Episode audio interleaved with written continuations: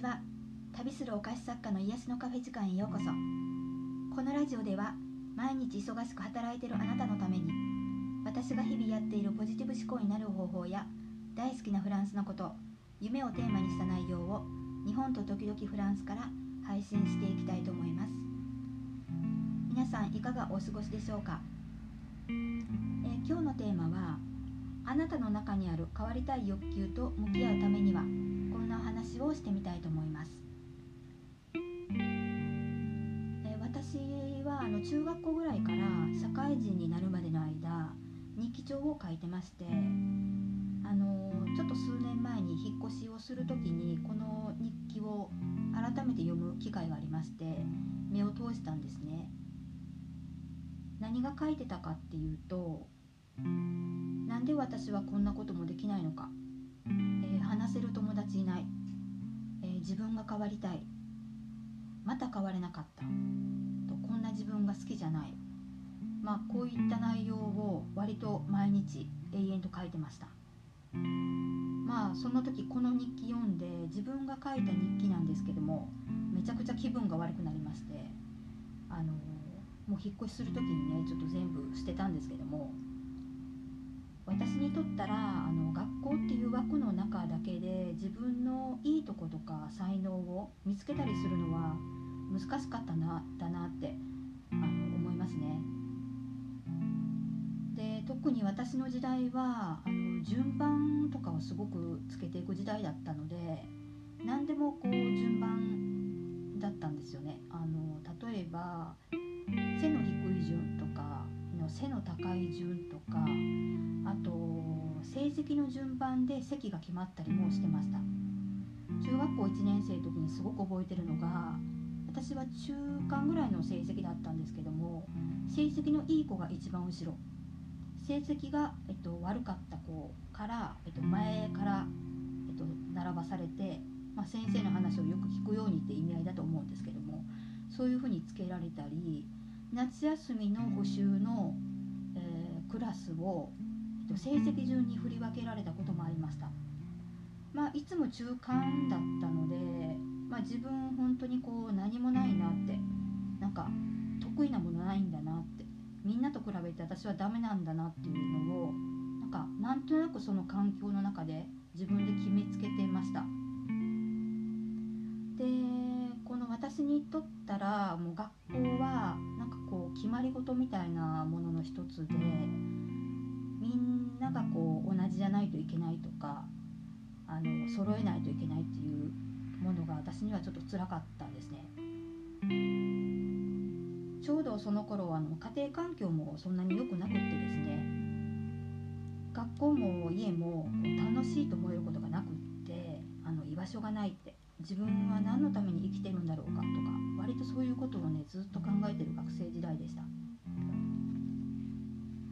私の場合はまだ子供でしたしその環境から抜け出したいと思っても抜け出すことが不可能だったんですよね。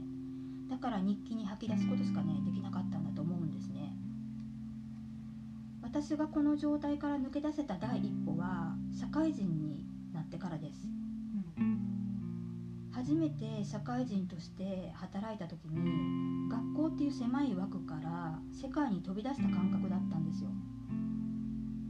初めて働いたところは外科病棟だったんですけども割と何でもやらせてもらえる病院でして覚えることも多かったんですけど、まあ、頭の頭の悪い私が大丈夫かなって、まあ、思いながらも2年目にはリーダーとかさせてもらったりして73床いる患者さんのこう名前とか主治医あと術式とか術後何日目とかそういうのも頭に入れて先生とこう会心についたり既得の患者さんの応急処置なんかもあの言われる前に自分で考えて行動できたりとか意見が言えたりとか、まあ、そういうふうに自分が仕事をしていく中であの私こんなこともできるようになったんだっていうふうに改めてこう気がついたんですよね。まあその時初めて自分の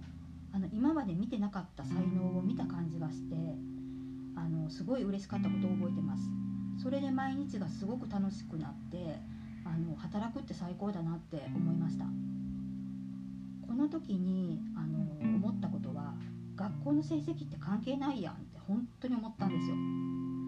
だから私はちょっと学校っていうね枠の中で生きていくことがあの辛いタイプだったんだなって思います。まあこうやってあの悪い環境の中であの自分とね向き合おうと思ってこう一人で自己分析していってもねあの自己評価するんって本当に難しいんじゃないかなって思いました。私がこれから作っていこうと思ってるコミュニティはあの自分を完全にこう肯定できる空間にしていきたいなと思ってるんですね。で変わりたいっていうその欲求ってこう言い換えれば自分らしくありたいっていうことだと思うんですよ。自分の内面と向き合うことで